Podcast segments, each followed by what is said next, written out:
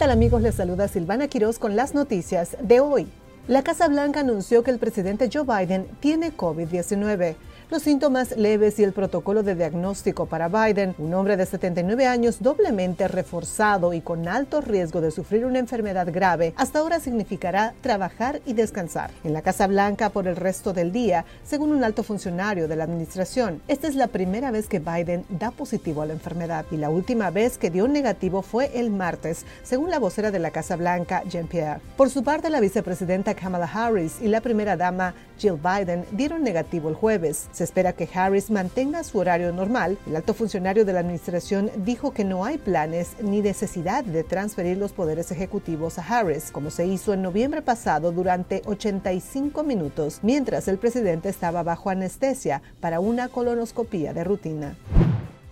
La Cámara aprobó el jueves un proyecto de ley para salvaguardar el acceso a los anticonceptivos. Esto ocurre un mes después de que el juez de la Corte Suprema, Clarence Thomas, dijera que la bancada debería anular el caso histórico que protege las formas de control de la natalidad. La legislación titulada Ley del Derecho a la Anticoncepción fue aprobada en una votación de 228 a 195. Ocho republicanos se unieron a todos los demócratas para apoyar la medida y dos republicanos votaron presentes. Votos republicanos por el sí provinieron de los representantes de los estados de Wyoming, Nueva York, Pensilvania, Illinois, entre otros.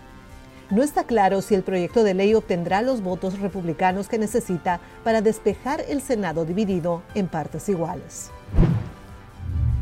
Las nuevas solicitudes de beneficio por desempleo aumentaron al nivel semanal más alto desde noviembre la semana pasada, según datos publicados el jueves por el Departamento de Trabajo. En la semana que finalizó el sábado, los solicitantes iniciales de seguro de desempleo aumentaron a 251 mil después de los ajustes estacionales, 7 mil más que el total de 244 mil de la semana anterior. El número semanal promedio de reclamos durante las últimas cuatro semanas aumentó en 4.500 a 240.500. Si bien el aumento en las solicitudes de desempleo fue relativamente pequeño, marcó otra semana de aumento de los despedidos en medio de las preocupaciones cada vez más profundas sobre la fortaleza de la economía. Las solicitudes semanales han aumentado desde un mínimo de aproximadamente 160.000 a mediados de marzo, en casi 100.000 solicitudes nuevas por semana.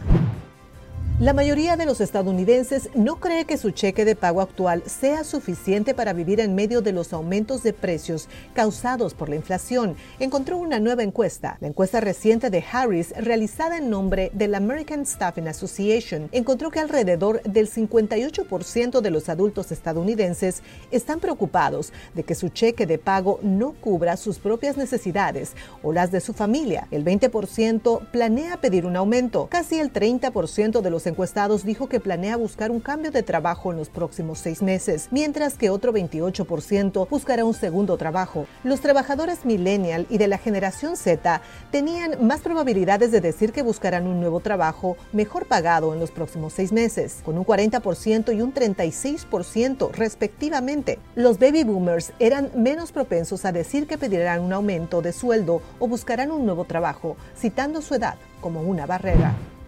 Los republicanos y demócratas del Senado están cada vez más cerca de llegar a un acuerdo sobre un proyecto de ley de inmigración que según los agricultores, si se aprueba, podría ayudar a reducir los precios de los alimentos, en parte al ayudarlos a contratar más trabajadores. Esta medida, conocida como la Ley de Modernización de la Fuerza Laboral Agrícola, se enfoca principalmente en actualizar la fuerza laboral de producción de alimentos, un sistema que algunos llaman obsoleto y que ha llevado a precios más altos de los alimentos especialmente lácteos, carnes y verduras. Según algunos afirman, esta ley permitiría que más agricultores, como productores de leche y carne de cerdo, contraten trabajadores temporales durante todo el año.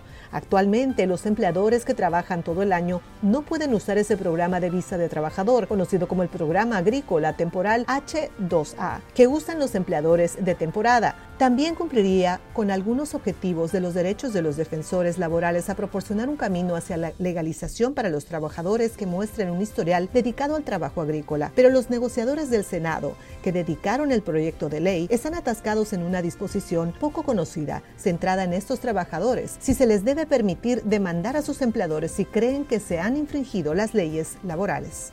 Y así llegaron a ustedes las noticias de hoy gracias a zoomlatino.com. Los invitamos a seguirnos en nuestras redes sociales. Soy Silvana Quiroz. Hasta la próxima.